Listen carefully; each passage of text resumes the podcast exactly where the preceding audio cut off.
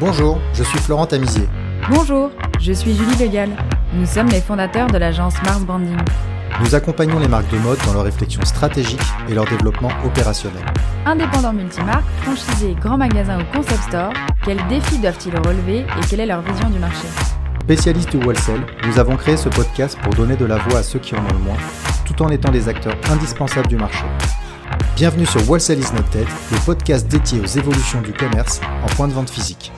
Depuis 2015, on voit que effectivement les grandes chaînes, dont les grands magasins, ont des difficultés, euh, n'arrivent pas à, entrer en concurrence avec des gens comme Amazon, euh, n'arrivent pas à se réinventer comme Walmart et, euh, à switcher sur les digital.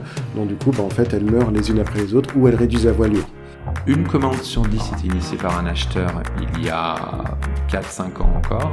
Aujourd'hui, une commande sur deux est initiée par un acheteur. C'est-à-dire qu'aujourd'hui, les marques laissent plus d'autonomie à l'acheteur pour passer commande directement.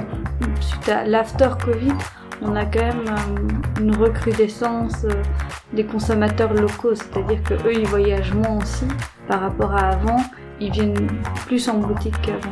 On essaye, oui, d'être un maximum actif sur le réseau et, euh, c'est vrai que ça paye, quoi. C'est vrai que là, depuis un an et demi, on est, on travaille beaucoup sur ça et on, on voit la différence, quoi, sur, euh, sur les ventes et sur euh, le trafic en magasin, quoi.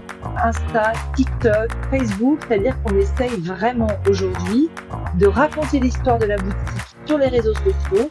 D'ailleurs, on s'aperçoit que beaucoup d'impulsions d'achat viennent des réseaux sociaux. Vous n'allez pas retrouver un Trinity euh, ailleurs en France. Il n'y en a qu'un, il est à Saint-Tropez. Et euh, contrairement à une enseigne, vous allez à Paris, à Singapour ou à Hong Kong, euh, vous retrouvez la même boutique.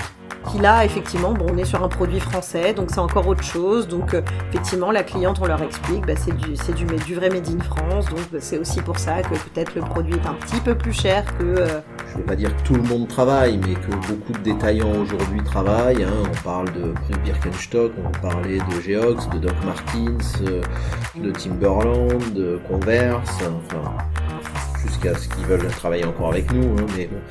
Le constat, de toute façon, c'est de dire que euh, la petite boutique indépendante, elle n'avait pas forcément beaucoup euh, d'interaction avec euh, le Virco ou, euh, ou l'agent co, et que c'était surtout, et on sait comment ça se passe, et je l'ai fait, c'est le grand compte qu'on privilégie.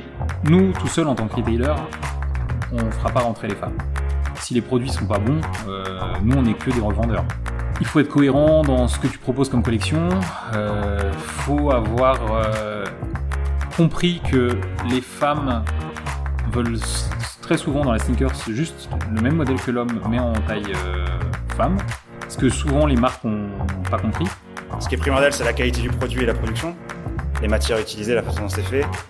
Et de nos jours, en fait, ça, ça suffit pas. Il faut aussi euh, avoir une identité euh, visuelle et aussi une espèce de dynamique autour de la marque qui te permette de te distinguer.